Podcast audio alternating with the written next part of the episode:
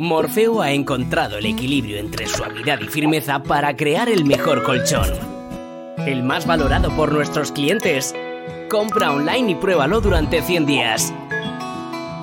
¿A qué esperas? Hazte ya con él y empieza a soñar. Entra en colchonmorfeo.com. Redcast, los mejores podcasts del mundo digital.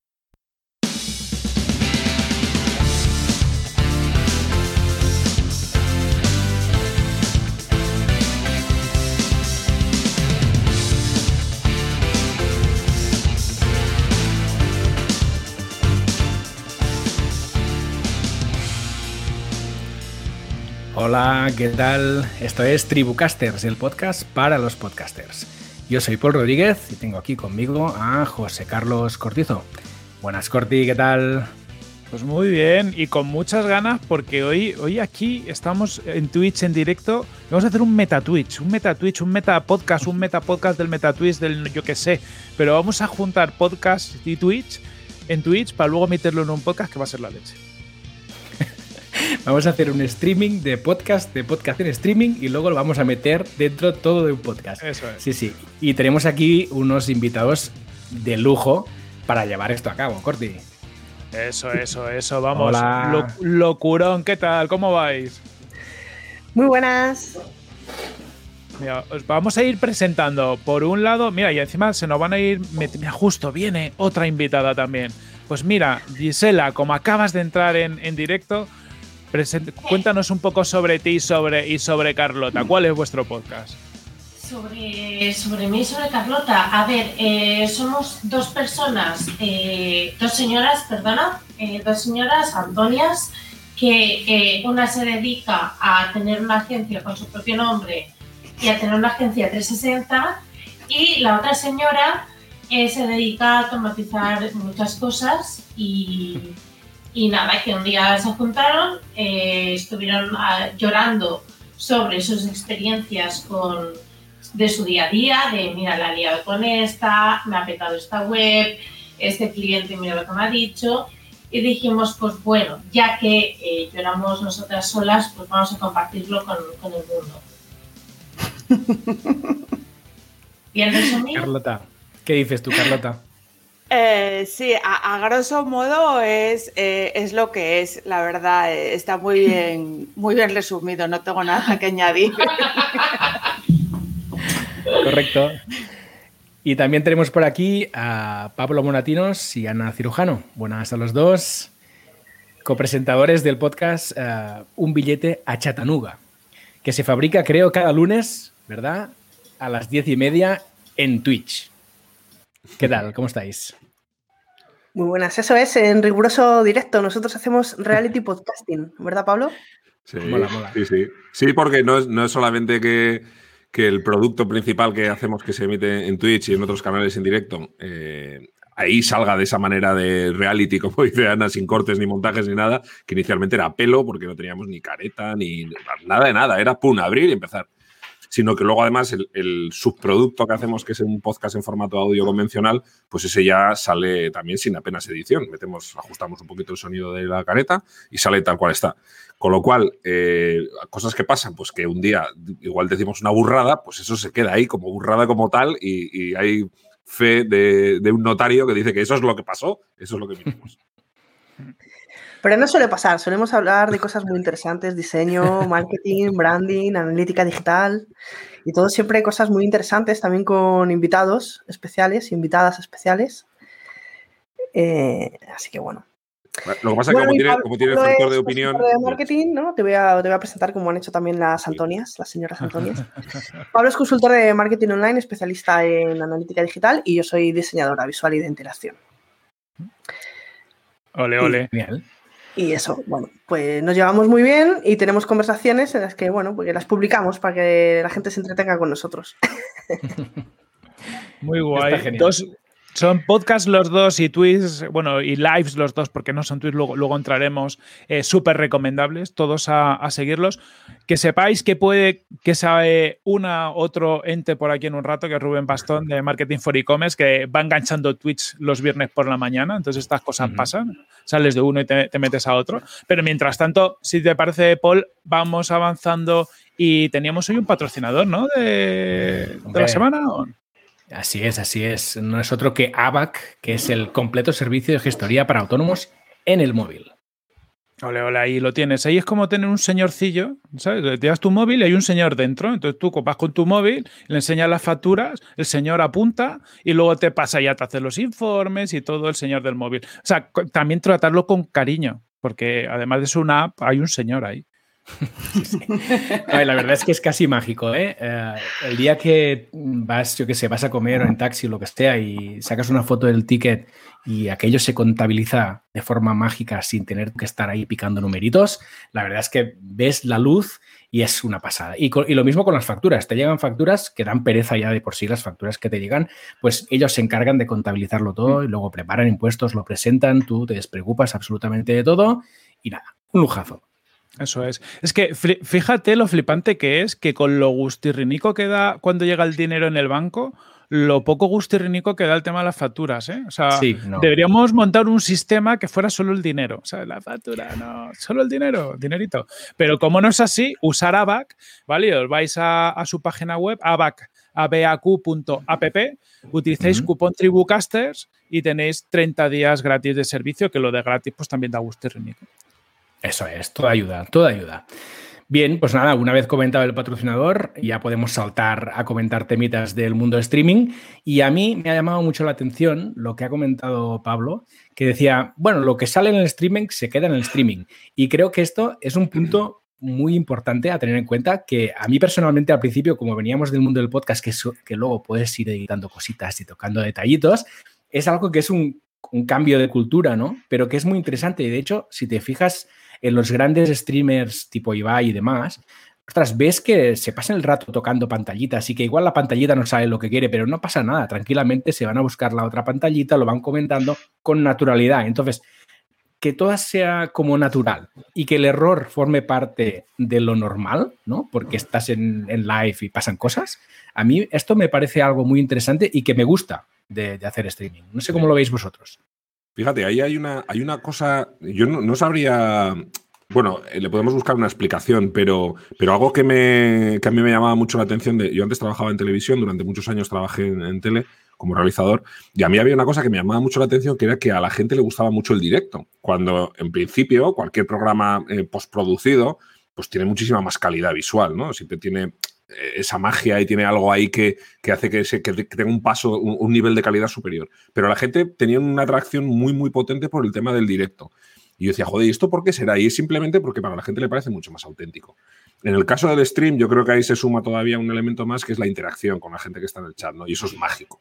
Yo creo que eso hoy en día el hecho de, de, poder interactuar con la gente que te está viendo, que, que, de alguna forma esa bidireccionalidad, que no es la misma que meter a alguien en el programa como estamos ahora nosotros, ¿no? que, nos, que nos sumamos con vosotros a, a Tribucasters, pero que la gente que está en el chat puede estar interactuando con lo que está pasando de alguna forma, eso es impresionante. Ya lo vimos en la televisión cuando se empezaron a poner en aquellos programas tipo Crónicas Marcianas que ponían SMS que aparecían, aparecían en la parte de abajo de la pantalla y así la gente podía participar en lo que estaba pasando, pues eso fue una revolución y, y solamente fue un pequeño canapé de lo que estamos viviendo ahora. Y yo creo que la magia es esa, no solamente que lo que estás viendo es real, sino que puedes afectar en lo que estás viendo, ¿no? Y eso hace que un formato que a priori sería un peñazo, como ver a un streamer de un señor con un directo de tres horas haciendo nada sentado delante de su pantalla, pues de repente se convierta en algo que es un éxito para la gente, ¿no?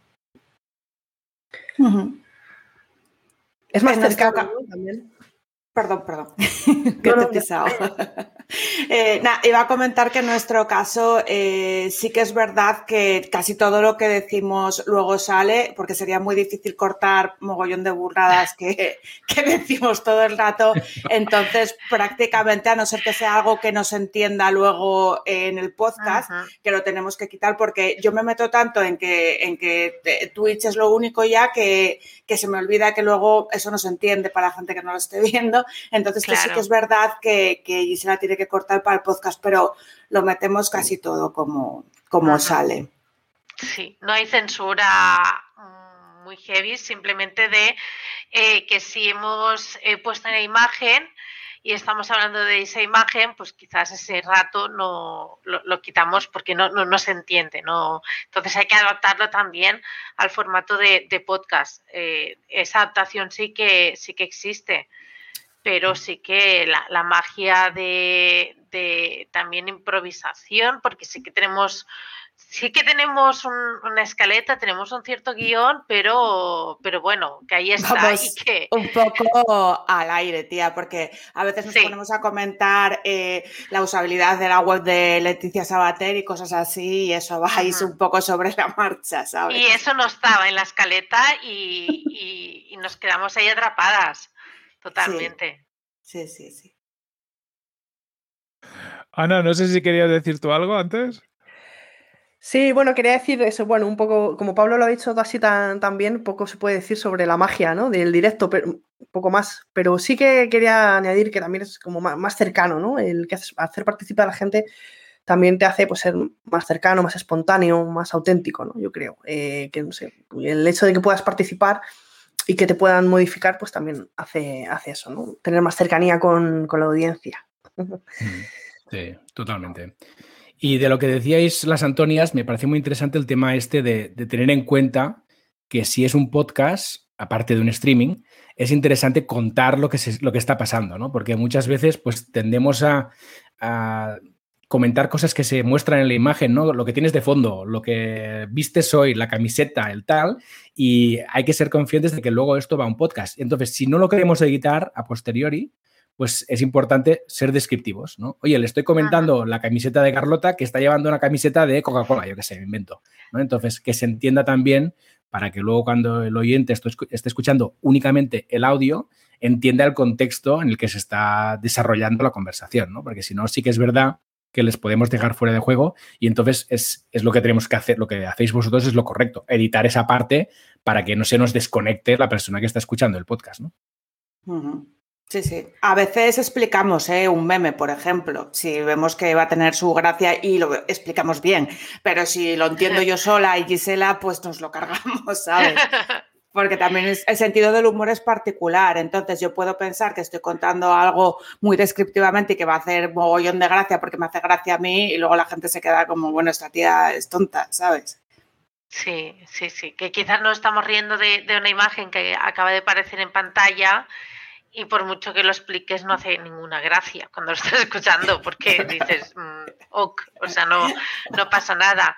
Y una cosa que creo que, Pablo y, Ana también les debe pasar es que eh, el hecho de emitirlo siempre el mismo día y a la misma hora, como que ya es un lugar de encuentro eh, de los propios espectadores y ya entre ellos, digamos que eh, ya, ya te comentan, se comentan incluso entre ellos, se saludan, etcétera. Así que se crea todo un momento más allá de, lo que está pasando en pantalla, sino que también a nivel de comunidad y a nivel de, las personas que están detrás, también eh, entran, digamos, dentro de, este, de este momento en el que eh, estamos tanto las personas que estamos grabando como también el resto de espectadores.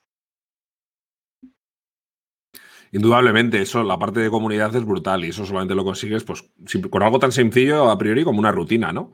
El hecho de que la gente, o sea, a mí me hace mucha gracia, además a veces lo comento para lo, incluso lo advierto a los entrevistados que tenemos en el programa, que cada 15 días tenemos un entrevistado, decirle, mm, nosotros vamos a ir con una conversación, con la entrevista que más o menos tenemos preparada, y no te preocupes mucho del chat porque hay gente que muchas veces va a su bola. O sea, se produce una, conversación en el chat de la gente que están con sus historias porque son muy amigos y de repente se quedan en un tema que ha salido en la entrevista y siguen hablándolo entre ellos mientras la entrevista va evolucionando. Y me hace mucha gracia porque eso es la, parte esa un poco de la comunidad que tiene su propia vida, por decirlo de alguna forma, ese grupo de, personas casi casi de amigos que se juntan con la excusa del, programa, ¿no? Del stream. Toda la razón. Oye, sobre lo que estáis comentando antes, hay, una cosa que, al final es verdad y, está saliendo en lo que estáis comentando, y es que lo queramos o no, el streaming y el podcast son de formatos distintos. O sea, lo, hemos notado, ¿no? En, oye, pues ya tengo que estar traduciendo de un lenguaje a otro. Estamos aprovechando el streaming para, unir los puntos y aquí todos los que, estamos lo estamos haciendo, pero tenemos que hacer un poco de malabarismos en el fondo para, para encajar los formatos porque hay diferencias. Em, ¿Creéis, más allá de que lo hagamos, pero siendo, o sea, como recomendación para los demás, que es algo recomendable hacer? ¿O creéis que realmente cada uno de los canales tiene su lenguaje y se podrían exprimir más haciéndolos de forma independiente?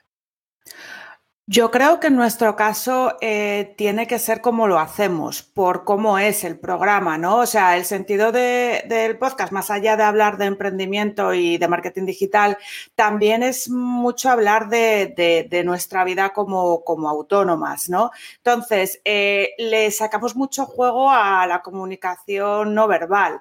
O sea, eh, la oral, las manos, tal. Si no lo hacemos así, no podemos reírnos o no podemos trasladarlo a la audiencia. Entonces, luego sí que tenemos que adaptarlo al podcast, pero no nos quedaría tan guay. Si solo lo hiciésemos en formato podcast, sabiendo que nadie nos ve, eh, no haríamos tanto el circo, ¿vale? Entonces, es diferente en nuestro caso. Entiendo que otro tipo de podcast sería a lo mejor más recomendable centrarte en el podcast o eres streamer y ya está.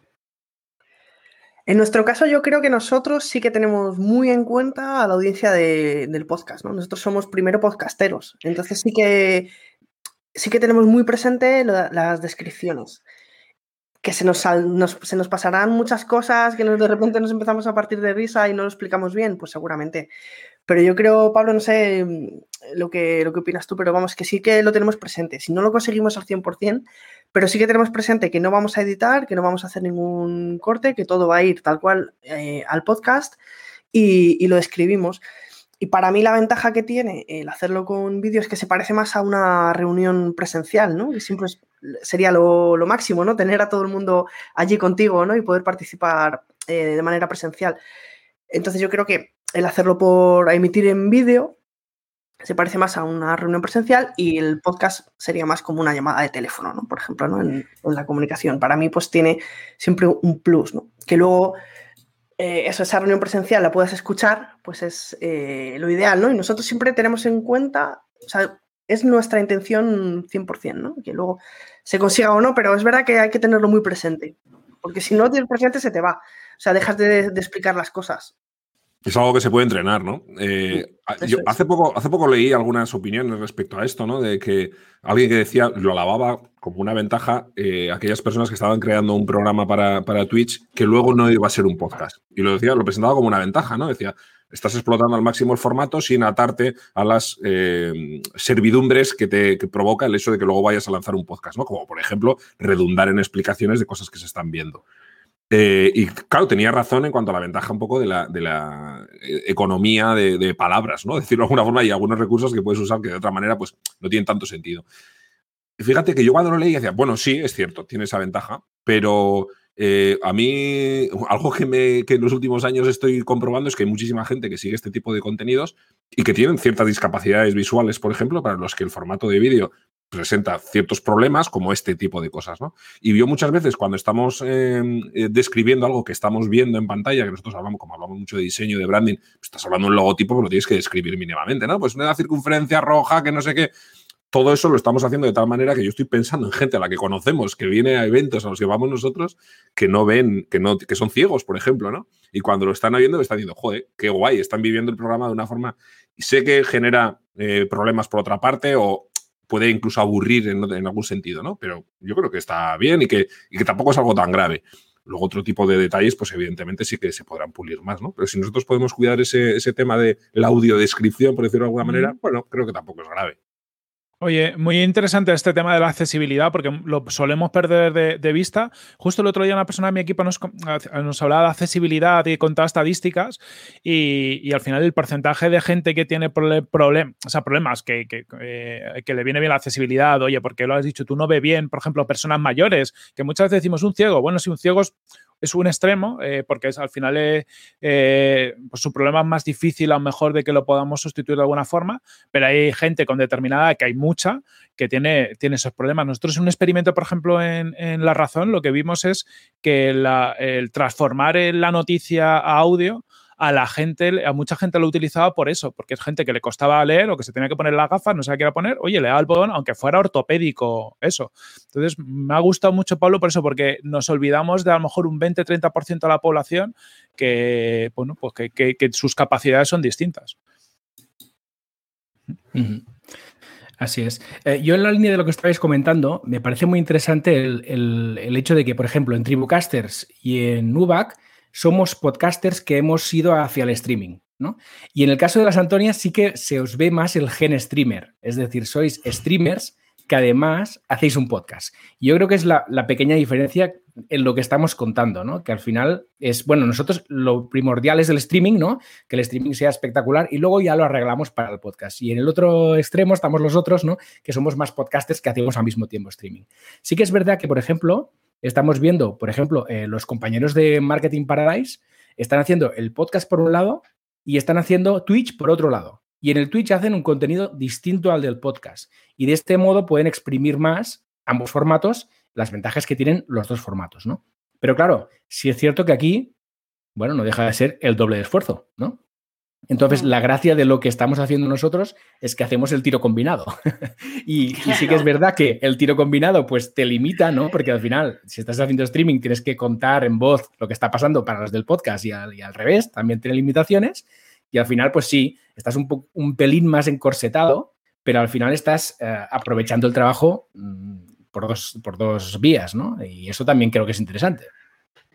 Yo, yo no sé cómo lo ve Gisela, pero en nuestro caso em, ha, surgido, yo creo, de, que, de características de nuestra personalidad. Nosotros íbamos a hacer un podcast, pero como nos aburríamos grabándolo, o sea, en nosotras y luego editándolo, dije, oye, tía, vamos a hacerlo en directo, vamos a sacarlo por Twitch y por YouTube. Y al principio, pues lo sacaba también por mis canales particulares y tal. Ahora no sé si sale por todos a la vez o no sé, pero vamos, que ya estamos centradas el tiro en búscate la vida ¿no? Pero creo que ha sido por cómo somos nosotras, no, no porque quisiéramos hacer eso. O sea, nosotras no dijimos el julio pasado, oye, vamos a hacer un, eh, eh, programa de streaming en Twitch todos los viernes. No, o sea, salió.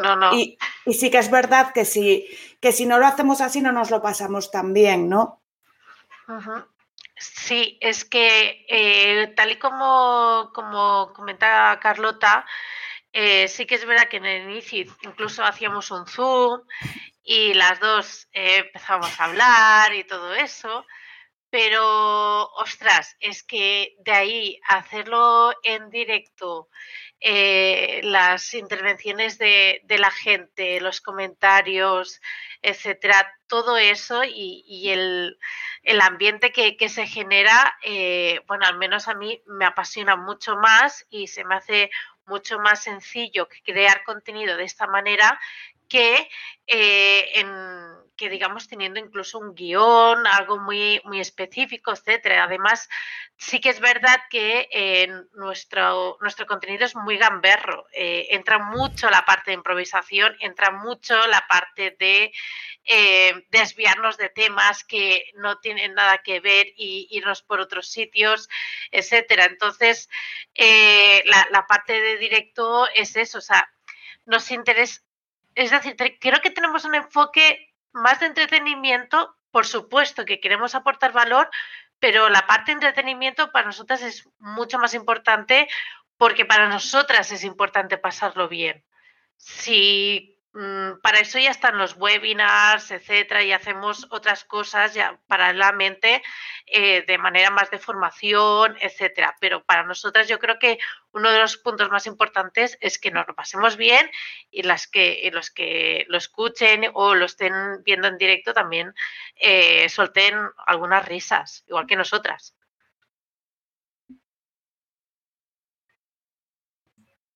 Bueno, la, verdad que bueno, es súper importante también el, como habéis dicho, ¿no? El alineamiento con, lo que cada uno quiere hacer. Volviendo un poco también a, lo que decía Paul de estas distintas formas de aprovechamiento, yo para mí siempre la duda ha estado. En, o sea, yo creo que hay dos ejes. Uno, lo que habéis dicho, oye, si te apetece hacer algo, hazlo. O sea, que también a veces nos mareamos la cabeza con qué es lo mejor y tal. Oye, no, haz lo que te dé la gana y lo disfrútalo. Pero desde una perspectiva más de, aprovechamiento, cuando dices, oye, estoy haciendo un streaming, estoy haciendo un podcast porque estoy alimentando un negocio, ahí sí que a veces te planteas cuál es la mejor estrategia. y porque al final lo que quiero es, oye, con los mínimos recursos conseguir el máximo alcance. En esos casos, yo, yo tengo mis dudas totalmente, no, tengo, no sabría responder esta pregunta, pero lo hago a vosotros. ¿Creéis que focalizaros en un canal podría haceros llegar más lejos o sea, tener mucha más audiencia en ese canal, por ejemplo, en Twitch o en YouTube, si le dais solo a caña a eso, que estando en distintos canales con esa dispersión. Pues yo creo que cuando tienes más canales, llegas a más gente por distintos canales, pero a lo mejor no concentras toda esa salsa especial tuya en un sitio para conseguir tener 100.000 followers en YouTube. A mí me encantaría eso, ¿no? 100.000, un millón, ¿no? Pero que me, parece muy alejado de, de lo que estamos haciendo. ¿Cómo lo veis? Yo en nuestro caso creo que nuestro objetivo no es ni 100, ni 100.000, ni un millón, ni nada. Nuestro objetivo es, eh, aparte de que la gente se lo pase bien y nosotros pasarlo bien, pues eh, hacer algo, algo de, lo que la gente comente, ¿vale? Por eso no nos importa no concentrarlo en un canal. De hecho, si quisiéramos concentrarlo solo en Twitch, tendríamos que ser con mucha más frecuencia. No podría ser una vez a la semana. Tú para monetizar Twitch o para sacarle partido tienes que streamear todos los días prácticamente. El hecho de que Gisela y yo tengamos un negocio no nos permite estar streameando todos los días, tendríamos que dedicarnos solamente a eso, ¿no? Eh, por ello creemos que, para nosotros está bien cómo lo hacemos, porque no tenemos la ambición mundial, nos gusta lo que sale y nos gusta lo que, lo que está resultando. Y también es importante que, eh, aunque sí que es cierto que nos facilita una visibilidad, no forma parte de ninguna estrategia de ninguno de nuestros negocios. No es un canal para, para ninguno de nuestros negocios. Sí que sí, eh, no sé, si, eh, hacemos un evento o hacemos cualquier cosa, pues por supuesto que aprovechamos eh, ese canal en comunicarlo, ¿no? Pero no forma parte de una estrategia de visibilidad para, para nuestra parte más de negocios aunque funcione, porque funciona, ¿vale? Porque no vamos a decir que no, pero no, o sea, Gisela y yo no nos levantamos por la mañana el primero de mes diciendo, oye, hay que modificar esto porque esto que hemos hecho mal, diciendo estas cosas, pues nos ha bajado las reproducciones en Spotify. No, no va así. ¡Hola! Hola, hola. Ya estamos todos. Que tranquilos estáis por aquí. por favor. Llego ahí un silencio, esto no puede ser. Sí, sí, justo, has entrado en silencio, la verdad. Eso es, eso es. Lo, de está pasando un ángel era yo. bueno, bienvenido, Rubén. Bien, perdón por la tardanza, es que estaba en otro directo en Twitch. Sí, sí, lo hemos comentado ya. Como vas informando ahí directos, pues claro, cosas que pasan, pero bien, bien, genial. Yo, por aportar algo al, tema este de la dispersión de los, de los canales, y así hacemos que se vaya sumando Rubén al, hilo de la conversación. Eh, yo creo que sí, que es un. yo sí que lo veo como un problema, ¿eh? un poco la dispersión de canales. No tanto como la dispersión de formatos. ¿eh? Yo no, no, no, metería en el mismo saco el hablar de que tener un stream y luego además sacar de ahí un podcast y tal. Yo ahí estaríamos hablando más de dispersión de formatos más que de canales. Pero sí que, sí que he notado, por ejemplo, que, que es interesante intentar concentrar a la, comunidad en un canal en concreto y que ese sea un poco el eje. Y todos los demás, si quieres, son satélites, supongo que van girando. ¿no? En nuestro caso, nuestra apuesta claramente es por YouTube Live, que es el, la plataforma que utilizamos. Eh, no porque haya sido un proceso tampoco de análisis, nosotros ya llevamos dos años emitiendo. Entonces, más de, más de dos años. Entonces, eh, en aquel momento, pues Twitch tampoco era lo que es ahora. Y bueno, no, hemos, lo mismo que eh, los los streamers que se van a vivir a Andorra pues han ido migrando hacia Twitch por diferentes motivos, pues nosotros no estamos en, ese, en esa situación ahora mismo y no lo hacemos. Entonces nos sentimos cómodos en la herramienta, la dominamos, la utilizamos mucho en otro tipo de ámbitos también en la school. Y entonces para nosotros ese es un poco el, eje, en la parte del stream, ese es un poco el canal principal, aunque evidentemente también lo hacemos a través de Twitch. Y en nuestro caso, aunque no, no forma parte, digamos, de. Si tiene muchos boomers, claro, es lo que pasa. tenemos la guerra un poco de los boomers que están en YouTube y los millennials que los tenemos en Twitch. De hecho, solemos jugar incluso con ese concepto en, el, en, la, nuestra academia en Tres y Media School, que es un poco un proyecto un poco paralelo a, un bien de Satanuga. Solemos hacer eso un, un, poco el pique, ¿no? Venga, a ver con dónde juntamos a más comunidades, y en Twitch o en YouTube, y hacemos un poco el pique entre los jóvenes y los viejos. En nuestro caso, sí que lo tenemos un poco montado dentro de nuestra estrategia de marketing, porque eh, cuando eh, creamos eh, un bien de Chatanuga, el objetivo también era juntar una comunidad de personas con un determinado interés, ¿no? la temática precisamente del podcast, ¿no? La parte de, marketing, de branding y de diseño. Porque sabíamos que nosotros ahí íbamos a sacar algún producto después que íbamos a intentar comercializar, como hicimos con la, con la School, ¿no? Entonces, lo que hacemos es llevar dos comunidades eh, en paralelo, que son los Schoolers de la School y los Chatanugers, pero que son muy, muy permeables, porque son dos comunidades prácticamente hermanas que se combinan una con otras. Incluso en nuestras propias comunicaciones muchas veces hacemos un poco el salto de un, de un sitio a otro, ¿no? Porque, porque tiene todo el sentido del mundo, porque lo, es un proyecto que tenemos en común Ana y yo y al final se apoyan mucho ambos en la marca personal, ¿no? Entonces, para nosotros sí que es algo que está metido dentro de nuestra estrategia de marketing de atracción o de contenidos enfocado un poco a conseguir más eh, alumnos en la escuela. Bueno, y siguiendo esto, como ya tenemos a Rubén por aquí, si te parece, Rubén, cuéntanos eh, cómo, cuál es vuestra estrategia al final, podcast, YouTube, Twitch, porque vosotros desde Marketing for E-Commerce tenéis todos los canales y cómo lo estáis encajando y un poco en línea un poco lo que estamos hablando ahora, ¿no? ¿Merece la pena eh, eh, focalizarse en uno, tener varios? ¿Cómo lo organizáis para que todo tenga sentido y no se disperse un poco la atención? Y TikTok, ¿eh? Que el TikTok de Marketing for E-Commerce también tiene los suyos. También, sí, sí. sí, sí, sí al final nuestra, nosotros hace tiempo en el que pasamos a hablar directamente de somos una, eh, una, un proyecto multiplataforma, donde al final lo que buscas es, eh, tienes un objetivo que es conectar con un público, ayudar a un sector, ¿no? En nuestro caso el tema de eh, el sector digital y e-commerce, ayudarlo a crecer y, y, ese público lo ayudas donde, donde cuadre, ¿no? Es decir, sí que tenemos como campo base la web, pero sí que hemos sido siempre muy probadores de, todas las redes sociales y plataformas que, pueda haber. ¿no? Eh, a día de hoy lo que planteamos es el reparto que tenemos. Básicamente centramos YouTube como ese lugar donde damos píldoras, píldoras formativas, ¿no? Donde eh, lo, protagonista de YouTube, el, contenido titular de ese canal, serían mis vídeos de cada semana, uno, uno a la semana, así de 10 minutos más o menos, contando algo. Eh, después tenemos el podcast, donde al final sí que hay esa entrevista más eh, profunda, más de en sitio donde yo no es que enseñe, sino que aprende de, aprendo de otro que sepa más. Eh, y después tenemos hacia Twitch este directo semanal que acabamos de hacer, este, el parte digital de, de una hora en el que lo que hacemos es un resumen de las 10 principales noticias de la semana, sean de marketing for e-commerce o no, es decir, a veces ni siquiera algunas ni siquiera han salido porque ya nos centramos en cosas más divertidas o lo que sea. Y, después en TikTok, que, mencionábamos, estamos más en fase pruebas, es decir, que lo que hacemos en teoría es eh, explicar de forma sencilla pues las noticias del día o algunas noticias que se haya comentado, masticarla en 30, 50 segundos. Eh, pero sí que obviamente lo que pasa es que hay muchos cruces de canales. ¿no? De que eh, a día de hoy, pues el podcast lo grabamos en vídeo, por lo tanto, lo emitimos también en YouTube como un vídeo más somos conscientes de que ese vídeo más de YouTube no tiene tantas visualizaciones o tanto potencial como los vídeos cortos, pero igual acumula sus 200 o 400 visualizaciones. Entonces, eh, ves que hay gente, normalmente la más fiel al podcast, que prefiere verse el vídeo porque eh, enriquece la experiencia, ¿no? No cuece como el podcast, sino que enriquece con las reacciones visuales del entrevistado. Eso está provocando que a veces tenga la sensación de que te estás eh, solapando un poco con el podcast y quitándole escuchas. Pero bueno, volvemos a esa filosofía. ¿Qué más me da? ¿no? Es decir, eh, que lo escuchen un sitio u otro mientras lo escuchen, no, no debería preocuparnos demasiado. Y, lo de Twitch, pues ese directo del viernes empezó, ya os digo, empezó en Clubhouse. No os digo más, en Clubhouse, ¿os acordáis?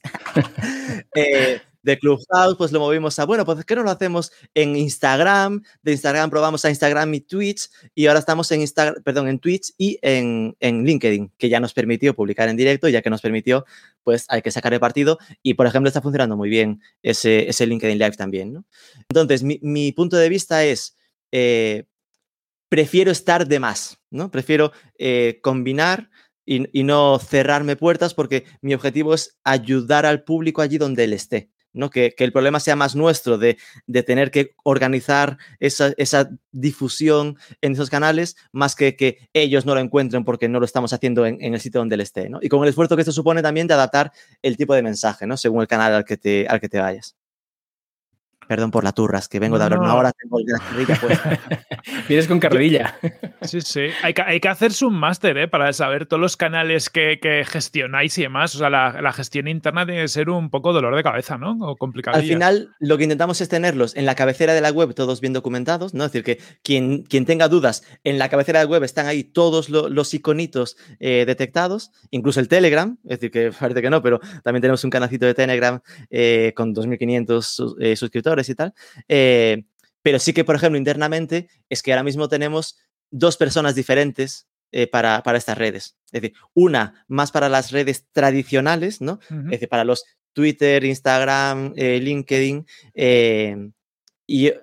No, miento. Iba a decir dos personas. es decir, es la misma persona, porque otra es Alba, pero que es la que está conmigo en Twitch, ¿no? Pero sigue siendo Alba Barreiro la, la, que se encarga de todo, pero, pero es que hay como una división muy clara, ¿no? Es decir, que es una persona casi dedicada 100% a, a este tema de, de, de redes eh, para organizar este, este batiburrillo que tenemos de, de, de historias. Y porque al final eh, las destrezas que necesitas son muy diferentes. Es decir, para, para la, las redes más audiovisuales, vos bien lo sabéis, ¿no? Necesitas al final que sepa editar vídeo, que no, que no le tema a estos rollos de conectar eh, streams de StreamYard a Twitch y al no sé qué, de, que a veces sin, esto para que cuando no estás puesto eh, da mucho vértigo, ¿no? Me va a fallar algo seguro.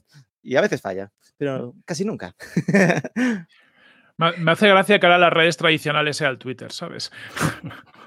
Sí, tiene unos años, unos años ya, ¿eh? Twitter. A ver, a lo tonto.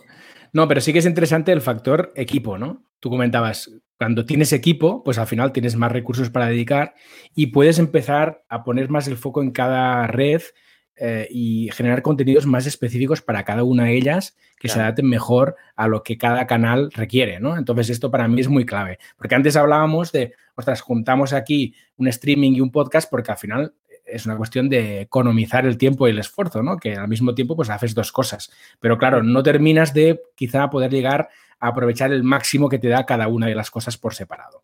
Pero bueno, en todo caso es interesante. Claro, y otra cosa yo creo que, que estamos que, haciendo sí. trampa, ¿no, Paul? Eh, a raíz de lo a que ver, está... Yo creo que hacemos un poco de trampa, porque, claro, emitimos con un formato, ¿no? Eh, hablando en un lenguaje y lo aprovechamos, ¿no? Y siempre se ha dicho que cada red social Eso tiene es. su propio lenguaje, ¿no? O sea, que yo creo que tenemos que reconocer que hacemos un poco de trampa y que si quisiéramos eh, llegar, sacar el máximo partido a Twitch, deberíamos emitir solo en Twitch y hablar pues de las cosas que tiene Twitch, ¿no? De seguidme para que, no, bueno, yo tampoco soy experta en Twitch, ¿no? Pero sí, sí, sí, tiene muchas cosas de, de, juego, ¿no? De gamificación, de, pues, si me sigues, si, me, si te suscribes, si tal y cual, ¿no? Entonces yo creo que sí que estamos haciendo un poco de trampa.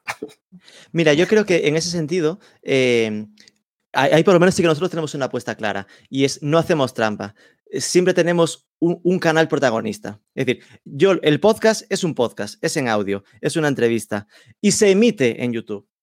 Pero quien lo ve en YouTube es consciente de que es un podcast. Este directo de Twitch es un Twitch y ahí estamos hablando de sus movidas de acabamos de ser afiliados, puedes suscribirte, lo que sea. Eh, en este caso, por ahora, no lo estamos ni republicando, ¿no? Eh, pero, por ejemplo, se remite en LinkedIn pero cuando lo remitíamos hacia LinkedIn o hacia Instagram, le estamos diciendo al Instagram, la experiencia completa la tienes en Twitch.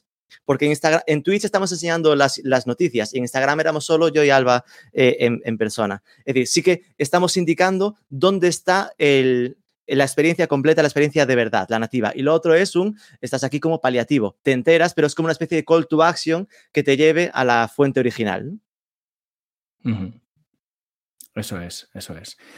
Bien, entonces yo quería sacar aquí encima de la mesa el tema horario, que ya os cuento yo que en el caso de Tribucasters es el viernes a las 10 de la mañana porque nosotros somos unos señores ya mayores y a las 10 estamos bien, estamos frescos y nos gusta hacer el Twitch a esta hora. En este caso no hemos pensado en absoluto en la audiencia ni en nada, ¿no? Porque probablemente si hubiéramos pensado en que haya más gente en los streamings, eh, lo estaríamos haciendo por la noche o por, no sé.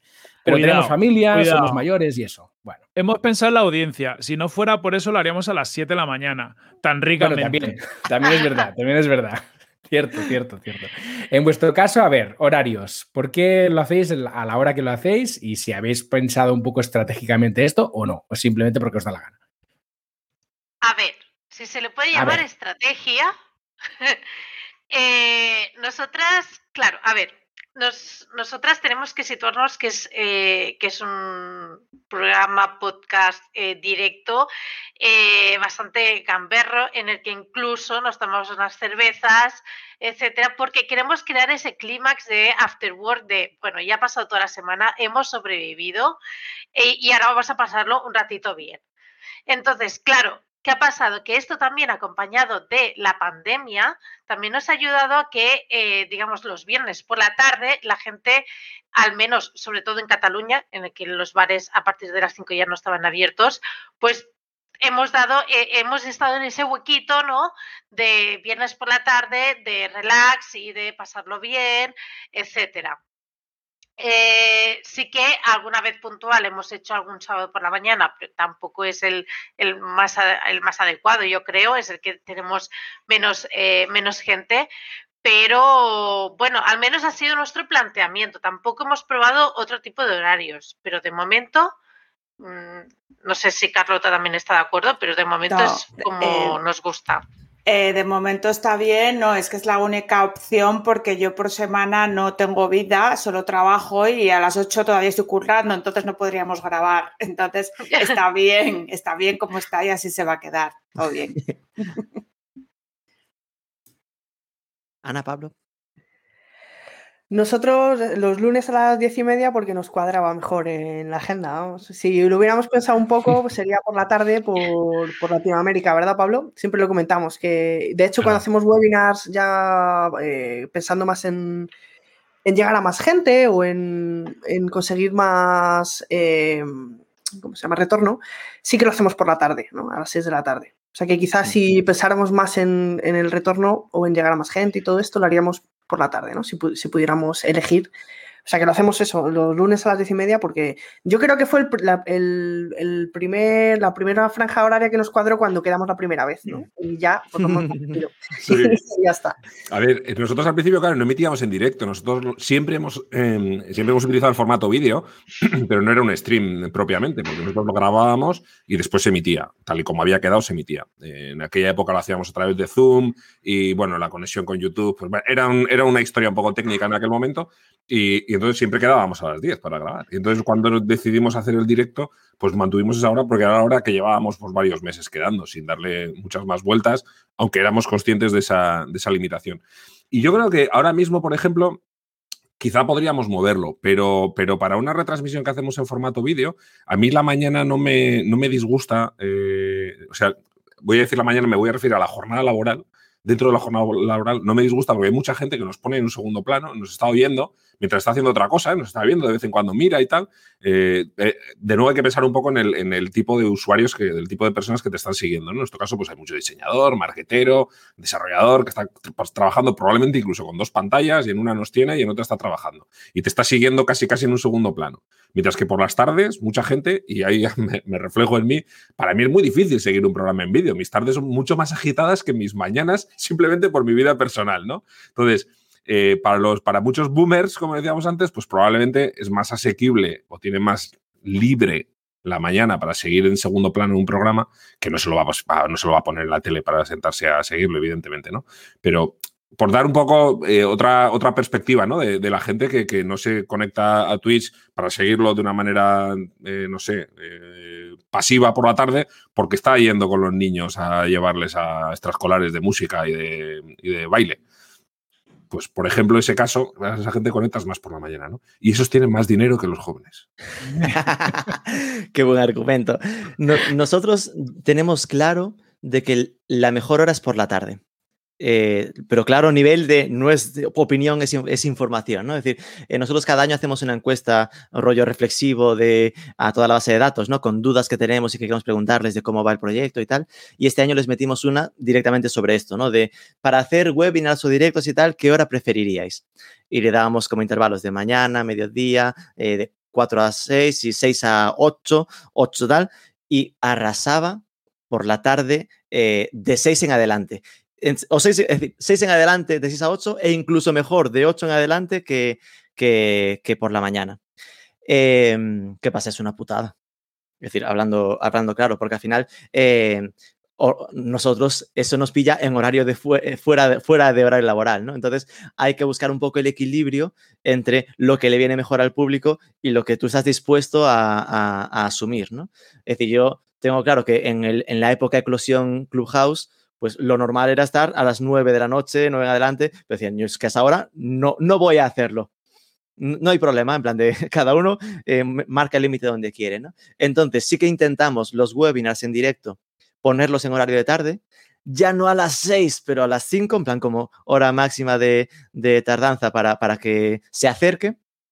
Pero, por ejemplo, esto viene de esa, de esa pregunta, porque al principio del año pasado empezábamos en las 12 de la mañana, pero ya fuimos notando que, que la gente prefería por las tardes, ¿no? Entonces, este directo de los viernes a, las 9 y media de la mañana es porque, lo que estás comentando, porque nos viene mejor a nosotros porque sí que es cierto que eh, nos autojustificamos también pensando en que es un programa ligero, que al final la gente puede escucharlo en, directo eh, como de fondo mientras está trabajando, porque no, no hay problema pero si no, también te dices, bueno, y, te lo dejamos disponible un par de semanas en Twitch, ¿sabes? Si quieres verlo en diferido, ahí te queda, que no es todo tan, tan, tan directo como que no puedas eh, localizarlo. con lo cual, jugamos a un horario que nos venga correcto, que creemos que tiene sentido para el público, en el caso de, este directo de Twitch, eh, pero después que, quede disponible. Y, notamos que la gente lo ve en, diferido bastante, es decir, que igual sus, ahora no es que sea un locurón, pero si a lo mejor están 10, 20 personas en el directo, pues se lo ven 100, 150 eh, en diferido durante la semana. Entonces, no, lo veo mal, que la gente al final se organice como quiera. Que creo que al final es lo lógico. Es decir, si quieres disfrutarlo, eres súper fan como Rubén Alonso, pues te vienes al directo. Y si eres uno más que, bueno, te genera curiosidad, pues te lo ves cuando quieras. A ver si después de, tantos años de televisión con parrillas súper fijas y en las que hemos estado peleando por la televisión a la carta, ahora los que estamos produciendo vídeo online vamos a estar atando a la gente a un determinado horario, ¿no? Pues, Exacto. Dice Rubén. Al final, para a eso ver si inventamos la televisión ahora. Claro, claro. A ver, para eso también estamos utilizando esa multicanalidad, ¿no? Porque cada canal tiene también sus propias características. Y es verdad que en Twitch, pues luego ese contenido caduca, pero todos los que subimos el contenido a YouTube, pues eso se queda ahí. Y a nosotros, pues mira, por goteo nos van llegando, nos van saliendo ahí eh, visualizaciones muchos meses después de, publicar los, episodios, ¿no? Depende un poco del, tipo de contenido que sea, evidentemente, ¿no? Si es una cosa de noticias, pues no tiene sentido. Si estás haciendo entrevistas y cosas un pelín más evergreen, pues sí, sí que pasa eso, claro. A ver, yo creo que también no es lo mismo un webinar en el que se centra en algo mm, de una carga de valor bastante importante que un directo en el que estás charlando, etcétera. Es decir, para mí la diferencia es algo que tú puedes dejar en una parte secundaria y casi que te va acompañando por la mañana, por ejemplo, el, directo de, el directo de Rubén Alonso, que hace por las mañanas a las 12 de la mañana, para mí es más a modo de acompañamiento que de estar súper pendiente a ver qué es lo que enseña, qué es lo que dice, etcétera. Eh, yo creo que un webinar eh, necesitas una atención totalmente centrada, pero depende qué directo, qué tipo de contenido, si es más distendido, pues bueno, te puede servir más de, acompañamiento. Y eso yo creo que también afecta a que sea más o menos importante el tema de, horario. Y luego la funcionalidad de Twitch de poder seguir, porque a mí me pasa mucho siguiendo el programa de, de Carlota y Gisela, que puedes seguirlo con el móvil en el bolsillo sin que esté activada la pantalla, ¿no? El, formato radio, la funcionalidad de radio que tiene Twitch que eso es la bomba, que en YouTube no, no, lo tenemos porque no les da la puta gana, así de claro. Lo tienen de pago. Todo lo que tiene YouTube Premium. Claro, por eso digo que, no les da la gana. Pero, pero, pero en Twitch sí que lo tenemos, ¿no? Y a mí me pasa. Yo, por ejemplo, muchos de los, de los programas que, que emiten por la tarde en Twitch los sigo con ese formato radio. Me pongo los cascos, tengo el móvil en el bolsillo y voy haciendo mis tareas, ¿no? Y eso es una ventaja que eso es muy interesante también. Mm. Oye, quería cambiar de tercio para tocar un tema que es, que es muy importante en los eh, en temas streaming. Se lo voy a lanzar a Pablo primero y luego al resto, pero porque Pablo sé que, con esto se ha pegado mucho, que es todo el tema como de cortinillas, apoyos, vídeo, intros. Al final, ¿qué es lo que hace falta? Eh, bueno, hacer falta, sabemos que no hace falta porque puedes lanzar sin nada, ¿no? Pero es un poco qué es lo adecuado tener preparado o hay, o hay que pensar si lo vamos a hacer antes de lanzarte un streaming.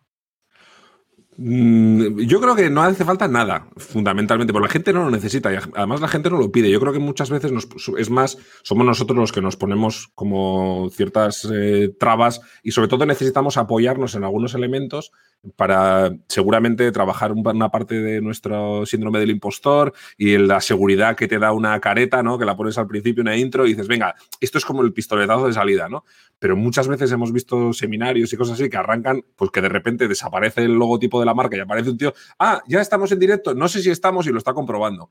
Y se me oye bien y no sé qué, que dices, joder, lo piensas un poco y dices, es cutrísimo, pero lo vemos todos los días y no pasa absolutamente nada. Y la gente además se lo come y lo asume con una naturalidad increíble. Pero sí que es verdad que, algo mínimo, mínimo que sí que la gente suele preparar, pues es como mínimo tener una, introducción en la que presentes un poco el programa, lo más corta posible. Yo ahí sí que recomiendo que sea cortísimo. Eh, si puedes hacerlo en menos de siete segundos, pues todavía mejor. Y ahora, algo que utilizamos mucho los, los, los, streamers es toda la parte esta de la cuenta atrás que metemos por delante, ¿no? Que al final no es más que una forma de decirle, oye, tú, el que está en segundo plano, que sepas que estamos aquí, vete pensando en que vamos a empezar ya, ¿no? No es más que esa manera de, enganchar a la gente. Esas cosas son útiles. Sí que en, en, en Twitch, por ejemplo, algo que se ve bastante a menudo es como la gente suele hacer sesiones muy, muy largas eh, utilizar eh, transiciones, supongo que puedas meter en medio de la sesión para que la gente se levante a echar un trago, a ir al servicio y tú puedas hacerlo también, lógicamente. Y, eso, eso suele venir mucho mejor también que, cortar la emisión directamente, que luego además genera otra serie de problemas a nivel de formato, que se corta el vídeo y tal, ¿no? Ese tipo de recursos siempre está bien. Entonces, yo, yo lo, que, lo que sí que le diría a alguien que empieza es, ten preparado por lo menos una cortinilla, que sea algo que tú puedas meter en bucle, un, vídeo que puedas meterlo, pues no sé, 20, 30 segundos, para en caso de que haya cualquier problema, que me llega el de Amazon y me llama a la puerta, tengo que abrirle, porque es algo que si no se lo lleva ya no me lo trae más, eh, pues que puedas meter eso en un momento determinado y tal, ¿no? Y yo con eso ya saldría feliz, pero es verdad que luego todas aquellas personas que utilizan alguna, algún programa de realización, como estamos utilizando aquí, pues toda la parte de subtitulaciones, eh, si tienes eh, patrocinadores, cortinillas para que entren los patrocinadores, todo ese tipo de cosas le dan un nivel y un caché increíble al programa, ¿no? Y va a depender mucho de qué tipo de público vayamos. Pero hay gente que espera una realización casi casi televisiva y otra mucha gente que todo eso le da igual y lo que le importa es el contenido y lo que tú le vas a contar. Eh, nosotras en nuestro caso empezamos echando ahí una pantalla en color morado estridente con el logo en medio, así sí, nos daba igual, ¿vale? Y luego cuando ya empezamos a tener pues eh, más eh, followers, entre comillas, o sea, gente que se pasaba a vernos, porque al principio éramos, solas, pues ya dijimos, oye, vamos a currarnos un poco esta parte y, y hicimos una intro que está, a mí me encanta, bueno, eh, no por nada, pero me encanta. Entonces la utilizamos también para otro tipo de cosas como pueden ser las campañas de Twitter Ads. Viene bien tener ese tipo de recursos, sobre todo intros curradas, porque luego te sirven para la promo de, del directo y del podcast o como quieras llamarlo. Entonces yo sí que recomendaría que aunque no lo hagan al principio, cuando tengan un poco de audiencia se curren algo vistoso. Si quieres que la gente atraer un poco, ¿no? Porque para hacer cosas cutres, pues, pues que ya las hace todo el mundo que, y somos de marketing, ¿no? Entonces, si sois de marketing, una cosa un poco vistosa, aún una. Vale. Yo creo que todo es branding, ¿no? O sea, el no tener una entradilla o no tener una carátula o no tener, todo es branding, ¿no? Y todo te va a identificar de una manera o de otra, ¿no? Entonces, eh, ya que vas a hacer branding, quieras o no, pues haz el que tú quieras, ¿no? Y no, o sea, piénsalo un poco y decide cómo quieres que identificarte, ¿no? Entonces, bueno, más o menos complicado o más o menos chulo, pero por lo menos que esté en tu mano, ¿no? Que, decidas tú el, branding que quieres tener, ¿no? Yo a nivel de necesitar pondría la, un poco lo que comentaba Pablo, ¿no? Es decir, tener una, una música eh, como de recurso y después una cuenta atrás. Pero bueno, básicamente porque le veo bastante utilidad, porque al final, eh, si, si, conectas más de un servicio, es decir, si, si no solo estás en Twitch emitiendo en Twitch, sino que como estamos nosotros ahora de StreamYard vas a Twitch, pues desde que empieza aquí a llega allí, hay, un decalaje, o sobre todo si conectas más de un servicio, como en nuestro caso Twitch, eh, LinkedIn o lo que sea, entonces esa música te permite él, mientras lo conecto y estoy seguro de que estoy en directo, está como ese minutito de, de estoy preparando máquinas, y después la cuenta atrás que es lo que te evita lo que Pablo decía del, ya está, Ah, a mí, ¿no? Entonces, sabes que ya estás en directo, te pone la 321, entonces ahí ya entras con él muy buenas, con toda esa confianza de que ya estás dentro en todos los canales, ¿no? A partir de ahí, En el medio, hasta ahora, no he necesitado eh, ráfagas, historias por el camino. Ya si necesitas el que te venga el de Amazon, pues lo que decíamos, ¿no? Tendrá esa música de me voy un momento. Eh, en general, esas ráfagas suelen ser cosas que salen mal lo habitualmente, ¿no? Tú tienes, eh, vamos a poner super efectos. Y normalmente, ¿qué es? Coordinarte con alguien que no está contigo en ese momento y desde que tú esperas que lo ponga hasta que lo pone, salta y vuelve, es un silencio incómodo. Nunca sale lo bien que esperas. Es decir, es algo que para que salga bien tiene que ser inmediato. Y eso es algo que en los, en los sitios de verdad pasan cuando estás eh, uno enfrente del otro, en estudios de radio donde dices, se lo avisas y puedes hacerlo. Aquí es más difícil, por lo menos mientras aún estamos haciendo estas historias cada uno desde casa, ¿no? Idealmente cuando algún día lo hagamos en la oficina y en nuestro caso estamos todos juntos, igual sí que ya podrías estar jugando con ese rollo de, avisar cosas y que, y que salgan más naturales, ¿no? Pero por ahora yo me centraría en tener algo para el principio. Y si lo tienes, igual lo aprovecharía para el final porque lo típico, también ese momento de, yao, ya casi como esperando a que corte pues tener algo para poner un vídeo de final y ya está el vídeo y ya que tarde lo que tenga que tardar en, salir. ¿no? Yo eh, quería eh, ser un poco algo con, un poco más contrario. Es decir, yo creo que en YouTube eh, la audiencia está acostumbrada a una calidad de realización muy elevada eh, porque de hecho la naturaleza de YouTube eh, no es los directos, eran, eh, son vídeos en los que poco a poco se ha ido valorando muchísimo más la, edición más allá del contenido. Pero sí que es cierto, yo creo que en Twitch aquí cambia totalmente el tema.